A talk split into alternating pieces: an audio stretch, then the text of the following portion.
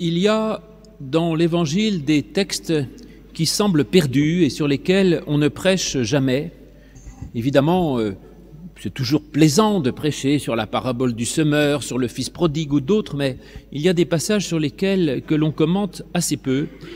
Et en particulier, j'en ai choisi un, un petit texte en Marc 3, versets 7 à 12, qui pose, malgré son apparente évidence, pas mal de problèmes que je voudrais euh, aborder avec vous. Dans ce texte, on voit Jésus pressé par les foules qui viennent à lui parce qu'il guérissait plein de gens. Et donc, les gens venaient à lui pour euh, obtenir une guérison. Et Jésus dit qu'il en a assez euh, d'être ainsi pressé par la foule et il veut, il demande à ses disciples de lui préparer une barque pour être tranquille sur la mer.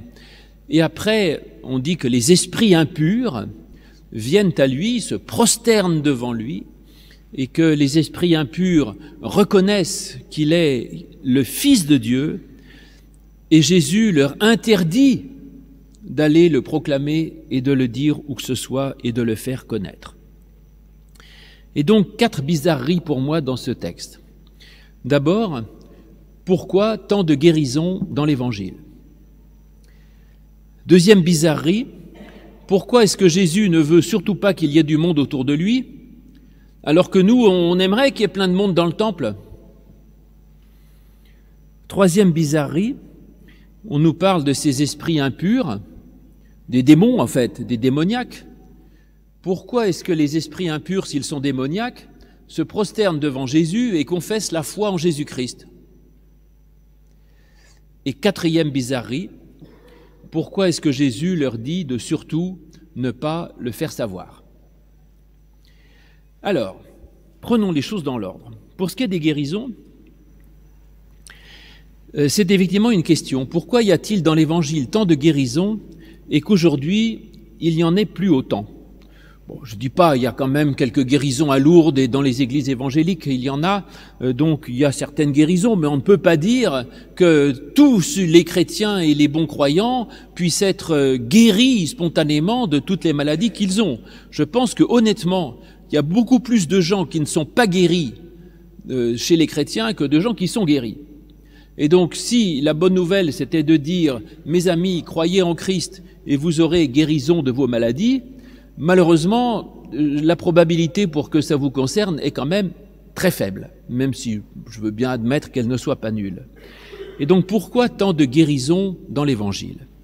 Et ça, ça fait écho à une question que j'ai eue récemment d'une de nos fidèles, d'ailleurs euh, à distance, puisqu'elle nous écoute depuis euh, l'autre bout de la France, et qui souffre d'une maladie et qui m'a dit, donc je la salue, qui m'a dit, écoutez, euh, pourquoi est-ce que moi je souffre tant d'être malade alors que je prie le Christ tous les jours et que le psaume 103 dit L'Éternel te guérira de toute maladie. Et elle dit Je ne peux plus entendre ce psaume. Alors je lui ai dit Écoutez, euh, si vous lisez bien le psaume 103, la promesse, elle n'est pas simplement ça. Elle dit aussi il te fera rajeunir comme l'aigle, et il rachètera ta vie à la tombe. Alors qu'il guérisse de toute maladie, certains chrétiens le croient, mais même chez ceux qui sont les plus croyants, aucun chrétien ne croit que la foi puisse nous permettre de rajeunir. Bon, donc en tout cas, ça, ça ne marche pas. Et quant à être, euh, je dirais, euh, racheté à la tombe, euh, là aussi, honnêtement, les cas de résurrection corporelle aujourd'hui sont quand même très rares. Enfin, moi, je n'en ai jamais vu. On enterre les gens, on dit pas aux gens, écoutez, on va prier et le cercueil va toquer, la personne va se relever, ça va être formidable. Or, comme je crois que la bonne nouvelle de l'Évangile et de toute la Bible est une bonne nouvelle et que c'est pas un, un fantasme délirant, ça veut dire qu'il faut interpréter la question de la guérison des maladies de la même manière qu'on interprète cette autre promesse qu'il nous fera rajeunir et qu'il nous rachètera de la mort. Sur le rajeunissement, j'ai la réponse. Elle se trouve en 2 Corinthiens 4, quand l'apôtre Paul dit, Même si notre être extérieur se dégrade, notre être intérieur se renouvelle de jour en jour. C'est-à-dire qu'on peut, évidemment, on vieillit physiquement, mais nous ne sommes pas que des corps, Et nous sommes invités, dans notre être intérieur, à devenir tous les jours comme les enfants qui accueillent le royaume de Dieu. Et nous pouvons nous rajeunir intérieurement parce qu'on redécouvre la, curiosité, le désir d'apprendre, euh, la, spontanéité, la, capacité à, à rendre grâce, à être heureux et à faire confiance peut-être. Et donc évidemment que cette promesse de rajeunir, elle est d'ordre spirituel, pas matériel. D'ailleurs, quand il dit qu'il nous fait rajeunir comme l'aigle, je ne sais pas si les aigles rajeunissent matériellement, je ne crois pas, honnêtement. Hein. Demandez aux, s'il y a des, je sais pas comment on appelle ça, des ornithologues, mais non. Simplement, l'aigle dans la Bible, c'est le contraire de la colombe. Il y a une colombe en haut du vitrail là. La colombe, c'est celle du Saint-Esprit. C'est l'Esprit de Dieu qui vient du ciel et qui plane pour descendre vers nous et nous rejoindre. L'aigle, c'est au contraire celui qui s'élève par la force de ses ailes depuis la terre jusqu'au ciel. Et donc l'aigle dans la Bible est l'image de l'élévation spirituelle. Donc c'est bien ça, il nous fait rajeunir comme l'aigle, c'est-à-dire même si physiquement je me dégrade, eh bien intérieurement je peux, dans mon élévation spirituelle, rajeunir en remontant vers Dieu. Et de même, quand on nous dit qu'il rachète la vie à la tombe, c'est pas non plus physique, mais simplement, oui, il nous donne la vie éternelle. Mais cette vie éternelle, elle est d'ordre spirituel, elle est d'un autre ordre, elle n'est pas, elle est pas biologique, elle n'est pas matérielle. Et du coup, ça me donne la réponse. Comment peut-on dire qu'il nous guérit de toute maladie? Eh bien, réponse, il nous guérit de toute maladie intérieure, de toute maladie spirituelle. Et du coup, ça me permet d'interpréter aussi euh, ce que fait Jésus. Évidemment, Jésus très probablement guérissait de nombreuses personnes. Euh, donc il était guérisseur, aujourd'hui il aurait été médecin, j'ai pas de problème là-dessus. Mais le sens de ces guérisons de l'évangile que l'on nous donne nous concerne parce que il y a en nous plein de choses intérieures dont nous avons besoin d'être guéris. Quand Jésus guérit l'homme qui a la main sèche, c'est qu'il peut m'aider moi parfois dans mon incapacité à agir, parce que la main, c'est ce qui permet d'agir, et souvent je n'arrive pas à faire ce que je devrais faire, ma main est comme desséchée, et dans le Christ, je peux retrouver la capacité à agir. Quand il guérit un aveugle, c'est moi aussi, parce que souvent je ne vois pas euh, où je vais, je suis perdu, je ne sais pas qui est l'autre, qui est Dieu, quel est le sens de ma vie, et euh, Jésus me donne la lumière, il me permet de trouver mon chemin et de pouvoir voir où je vais. Quand Jésus guérit un paralytique, eh bien c'est pareil. Parfois je suis paralysé dans ma vie, incapable d'avancer, je suis comme bloqué et il me remet debout et il me remet en marche. Quand il guérit un lépreux, les lépreux, ils étaient exclus de la société, rejetés de partout, on se sent coupable, impur et Jésus dit mais non, tu as le droit d'aller dans la société et d'être avec les autres et de te considérer comme pur. Et même quand il ressuscite un mort, eh bien oui, j'ai vu, moi, tellement de cas de résurrection, pas physique encore, mais de gens qui sont immobilisés par la mort, qui sont saisis par une espèce de, de, de, de tristesse mortelle, qui sont au fond du gouffre et dont les autres même disent, comme ça avait été dit à propos de Lazare, il est fichu, ça fait trois jours qu'il est dans le trou, dans la fosse, il n'en s'en relèvera jamais. Et voilà qu'avec la puissance du Christ, eh bien, celui qui se croyait au fond du trou, il peut se relever, il peut réapprendre à vivre, il peut revivre, il peut se remettre debout, il peut sortir des tombeaux pour aller dans le monde des vivants. Et ça, ce sont des, bonnes nouvelles pour nous tous, pour vous, pour moi, et que vous soyez euh, aveugle ou pas, bien portant ou pas, nous avons tous besoin de ces guérisons. Donc oui, c'est une vraie merveille que ces guérisons-là que nous donne le Christ, parce que quelles que soient nos, maladies physiques et extérieures, eh bien nous avons une source de vie qui nous est donnée. La deuxième question, vous disais-je, pourquoi euh, donc voilà pourquoi les guérisons. Pourquoi Jésus ensuite ne veut personne avec lui euh, Il veut pas de monde, il veut être tout seul dans sa barque. Euh, je vous le dirai tout à l'heure. 3 et 4, pourquoi des esprits impurs viennent confesser Jésus et pourquoi il leur interdit d'en parler? Alors là, j'ai deux solutions, je ne sais pas quelle est la bonne. Je vous offre les deux. La première, sur le fait que les esprits impurs puissent confesser que Jésus est le Christ, la première hypothèse, c'est que si ces esprits impurs sont démoniaques, qui représentent en fait le, mal, le diable, eh bien oui, certainement, je vais peut-être vous étonner, mais je crois que le diable euh, croit en Dieu. Voilà. Le diable sait très bien que Dieu existe. Ben oui, évidemment. Et même les démons, ils savent que Jésus est fils de Dieu, c'est pas le problème. C'est pas ça leur problème. Leur problème, c'est que ils ne veulent pas en tirer les conclusions qu'il faudrait.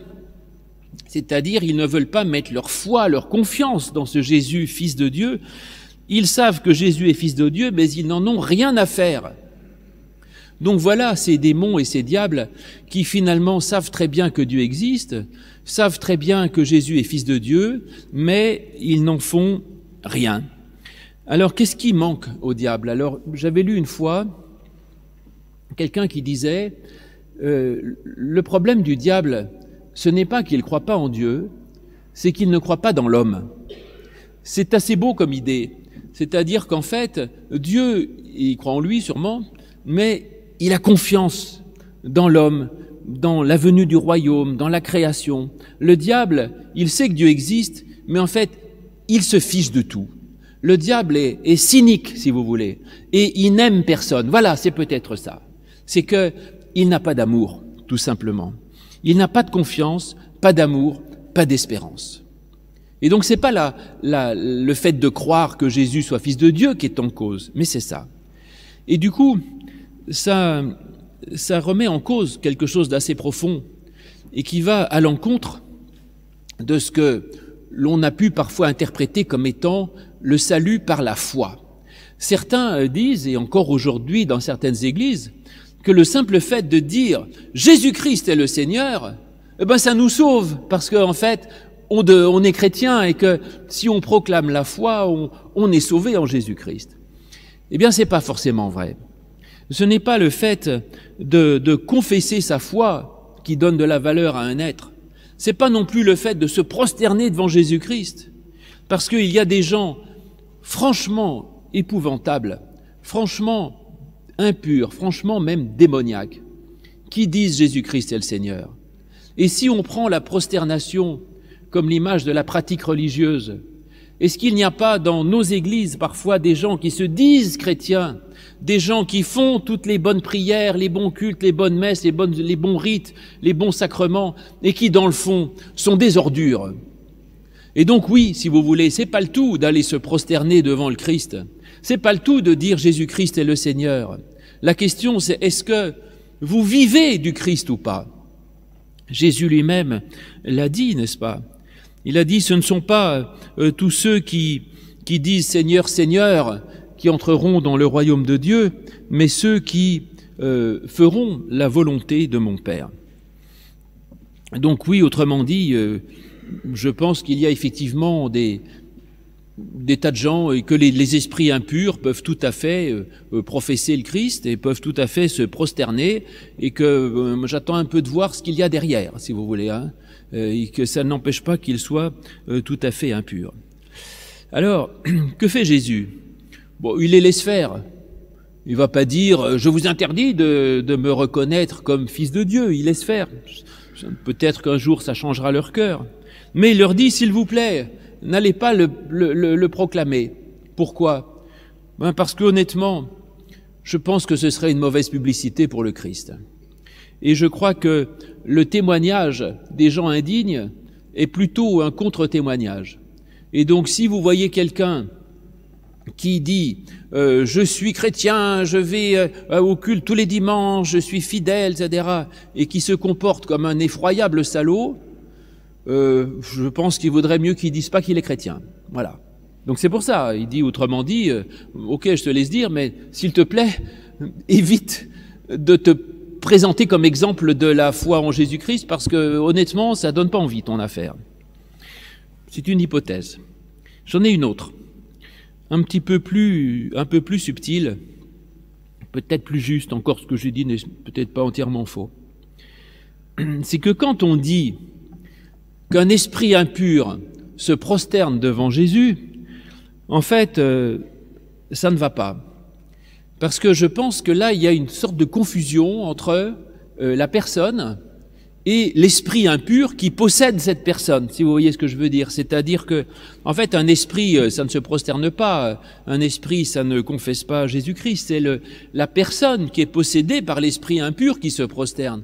Et c'est la personne possédée par l'esprit impur qui confesse sa foi en Jésus-Christ.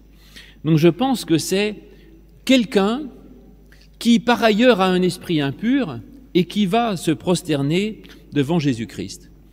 Un esprit impur, c'est quoi? Eh bien écoutez, j'en sais rien, l'impureté dans la Bible, c'est tout ce qui est euh, opposé à Dieu, tout ce qui est éloigné de Dieu. Et donc un esprit impur, c'est un esprit éloigné de, Dieu. L'impureté, c'est le péché, c'est l'imperfection, c'est les défauts, c'est tous les problèmes, enfin c'est tout le mal en général. Et en fait, ben, nous avons, nous tous, plein d'esprits impurs en nous. Vous ne pouvez pas dire le contraire. Hein Aucun de, de nous ne peut dire je suis pur nous avons, nous sommes tous possédés de plein euh, d'esprits impurs en nous-mêmes. Mais le problème et la tendance humaine, c'est trop souvent d'identifier la personne au mal qui est en elle. Par exemple, quand on parle de quelqu'un, on dit c'est un criminel. Non, c'est pas un criminel, c'est quelqu'un qui a commis un crime. Et la justice humaine, je l'espère bien, juge de l'acte mais pas de la personne. La personne, seul Dieu peut le juger. Mais évidemment qu'un juge peut dire c'est pas bien de tuer quelqu'un, de violer ou de voler. On peut juger des actes, mais la personne elle-même. Qui peut dire s'il avait été dans sa situation qu'il n'aurait pas fait pareil, etc., etc., etc. Et donc, on ne peut pas dire c'est un criminel. On dit c'est quelqu'un qui a commis un crime. C'est pas bien. Il y a des conséquences. De même, on ne désigne pas quelqu'un en disant c'est un alcoolique. Non, c'est quelqu'un qui a une tendance à la dépendance à l'alcool. Qu'est-ce que je vous dis? C'est une maladie, c'est comme ça, mais, on ne peut pas définir quelqu'un par son mal. Ou alors encore, vous savez, les, ça ne se fait plus, j'imagine, mais dans les vieux films, on montrait dans les hôpitaux les médecins euh, qui disaient à l'infirmière euh, Tiens, il y a l'ulcère de la chambre 15 qui, qui, qui réclame. Non, c'est pas l'ulcère de la chambre 15 qui réclame, c'est Madame Untel qui souffre d'un ulcère. C'est pas pareil. On peut pas identifier les gens à leur mal. Et donc, euh, ça, c'est un problème parce que ce mélange entre le mal et la personne, on le trouve aussi dans, dans ce récit plus précis de la, euh, l'esprit impur chassé de la personne en Matthieu 5 en Marc 5, pardon, avec le démoniaque nommé Légion, euh, on a quelqu'un qui souffre, qui a de graves problèmes, visiblement, et Jésus va, va chasser ce problème qu'il appelle un esprit impur, mais dans le texte, bizarrement, on a l'impression que c'est l'esprit impur lui-même qui prend la parole. C'est lui qui, dit à Jésus ne me tourmente pas, c'est lui qui, qui parle à la place de la personne.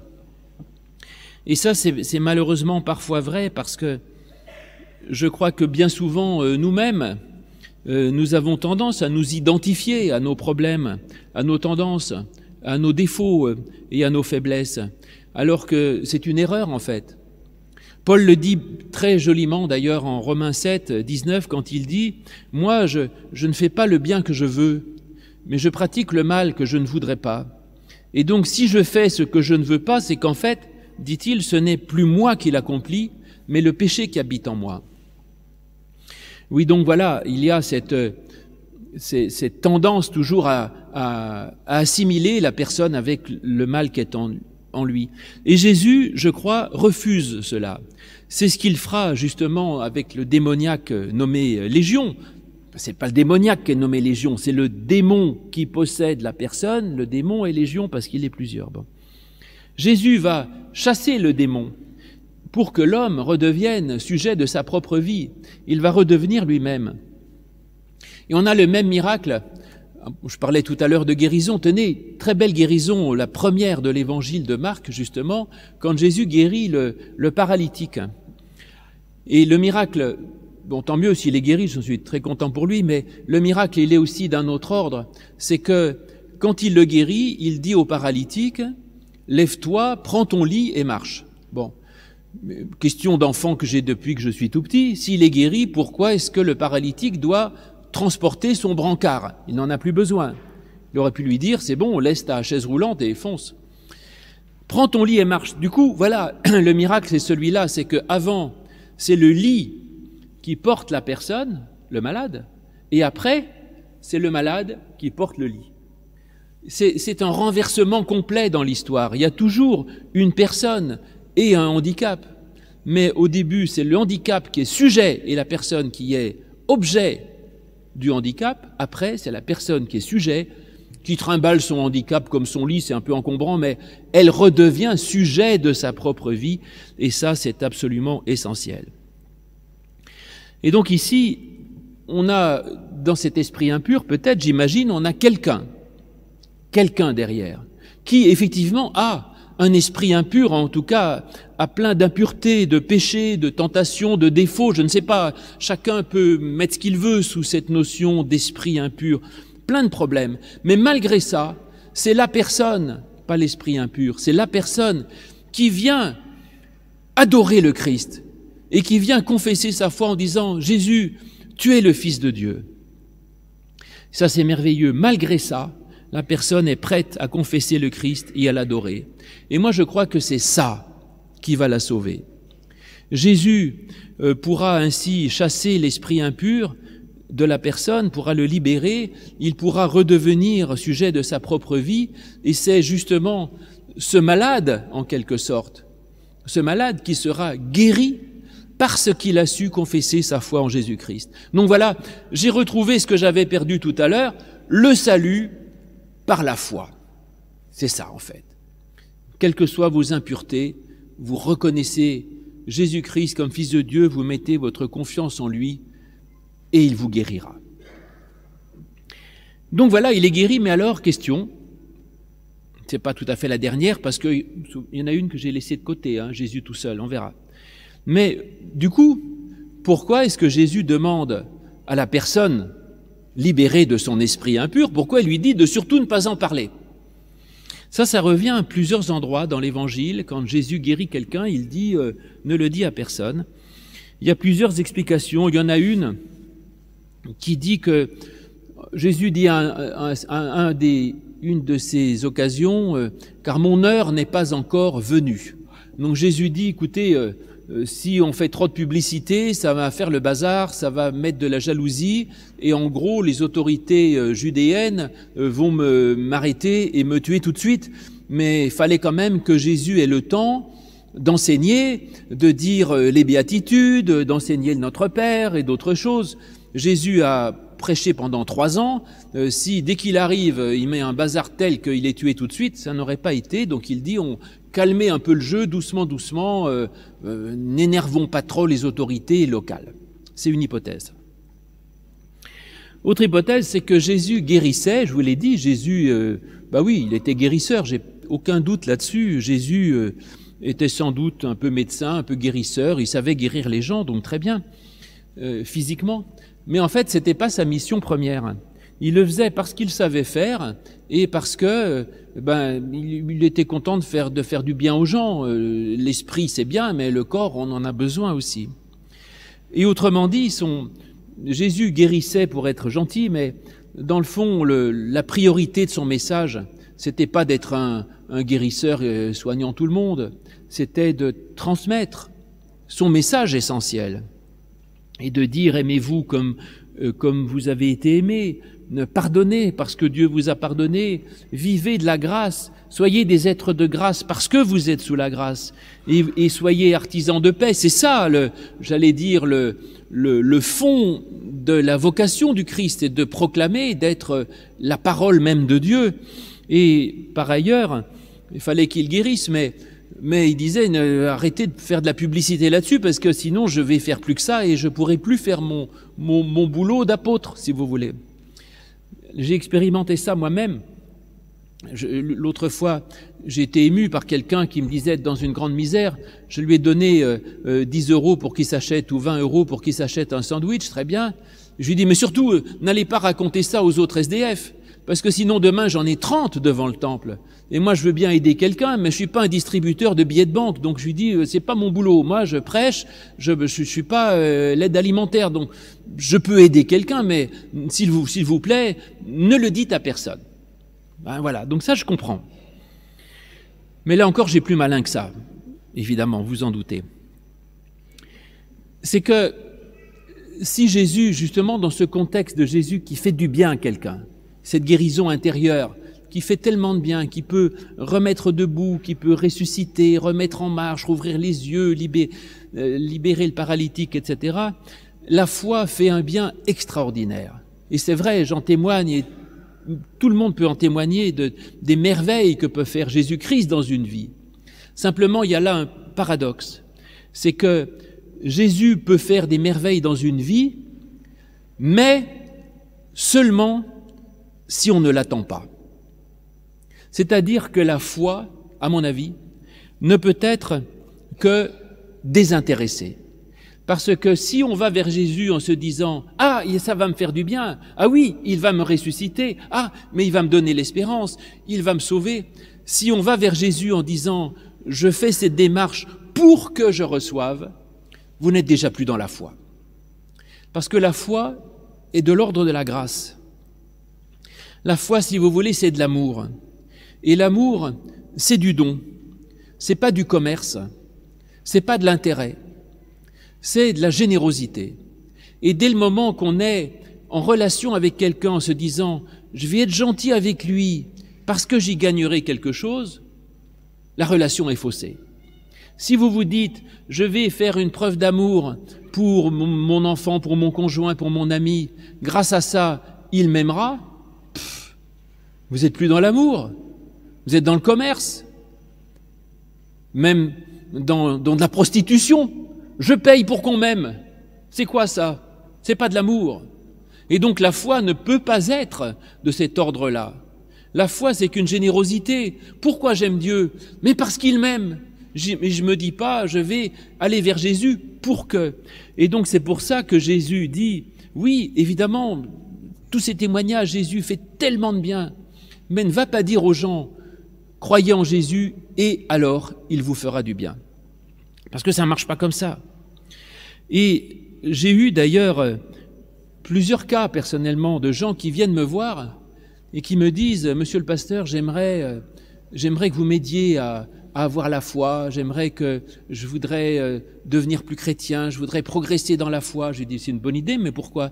Même parce que on, on m'a annoncé la semaine dernière que j'avais un cancer ou ceci, cela, et je pense que ça m'aiderait. Je dis oui, mais non, ça marche pas. Ça marche pas. Je n'ai jamais vu quelqu'un qui est venu me voir en me disant donnez-moi la foi parce que je vivrai mieux, qui puisse persévérer dans ce chemin. Ça ne marche jamais parce que la foi, les, les trésors de la foi, les trésors de la grâce, on ne les a que au moment où on ne les attend pas, au moment où on a renoncé à les attendre ou à renoncer à croire qu'ils nous seraient dus. Dès le moment qu'on dit, mais Seigneur, j'ai même plus besoin de ta guérison, là, on est guéri. Vous voyez J'ai des exemples comme ça d'ailleurs. Un couple, justement, qui était venu me voir pour que je le bénisse pour qu'il ait des enfants. Eh bien, euh, ça a marché. Mais pourquoi? Parce que j'ai réussi en travaillant avec eux à ce qu'ils comprennent que dans le fond, c'était absolument pas grave s'ils n'avaient pas d'enfants. Et ça a été, et dès le moment que ça a été clair, l'enfant est venu. C'est merveilleux. Et en fait, j'y crois assez, si vous voulez. Et donc, euh, Jésus dit ça, d'ailleurs, à un autre moment, d'une façon très claire, quand il dit, qui veut sauver sa vie la perdra, et qui perdra sa vie à cause de moi la retrouvera. Donc voilà, c'est l'idée de la foi qui est justement, c'est que la, la gratuité est la base de la foi, et Dieu me sauve gratuitement, et il n'y a pas de commerce là-dedans. C'est ce que j'aime aussi dans le, baptême d'enfant que nous faisons, et j'en ai fait encore euh, un hier, c'est cette idée d'une grâce première. Autrefois, certains baptisaient les bébés en se disant on le baptise parce qu'on ne sait jamais s'il a un accident, au moins il ira au paradis. Mauvaise foi, mauvaise théologie. Aujourd'hui, les parents que je vois ne croient absolument pas ça. Et ils savent que ce baptême, changera rien matériellement dans la vie de l'enfant, mais simplement ils disent écoutez, on veut le baptiser parce que on veut dire notre joie, on veut la partager avec Dieu, avec, avec notre famille, avec tous les anges du ciel, et on veut euh, dire la grâce, on veut dire la joie, on veut dire la vie. Qu'est-ce que vous en attendez? Mais rien. C'est la plus belle des choses. La grâce, elle est première, et elle est, et elle est un trésor, une richesse qui ne demande rien de particulier, et pourtant qui évidemment pourra lui apporter tant dans sa vie. Donc vous voyez, c'est ça le paradoxe, c'est que on sait que Jésus sauve, on sait qu'il guérit, on sait qu'il peut nous relever, nous ressusciter de tout mal, de tout, et en même temps, en même temps, euh, eh bien, il nous apprend simplement à ne même pas venir à lui pour désirer cela, parce qu'il nous sauve d'une façon gratuite et quand nous-mêmes sommes dans la gratuité. Et ça nous ramène au début du récit, que je vous avais dit laisser à, plus tard, c'est que au début Jésus est dans la foule de tous ceux qui attendent une guérison et dit mais fichez-moi la paix, je m'en vais, je vais sur la, je vais sur la, sur le lac, allez, je vais aller tout seul. Arrêtez. Jésus ne veut pas être dans la cohorte de tous ceux qui attendent des guérisons. Il veut être simplement loin de la foule, dans une relation intime. Et quand il se retire avec ses disciples dans cette barque au milieu de la mer, et c'est là qu'on peut trouver ce Jésus qui peut nous sauver, qui n'est plus ce guérisseur sur lequel tout le monde attend tant de choses, mais qui est simplement ce Jésus qui est, euh, qui est l'ami, qui est le proche, qui est l'intime, ce Jésus qui, que l'on retrouve dans la retraite, dans la tranquillité et dans la prière personnelle, avec simplement ce lien euh, d'amour, d'être en communion avec euh, son Jésus, qui est son plus proche ami, son meilleur. Et là, on peut trouver le repos, le calme et la paix, et qui peut nous faire tant de bien. Et alors, on découvre ce vrai Jésus qui pourra nous prendre avec lui dans sa barque, et là, vous ne serez jamais seul.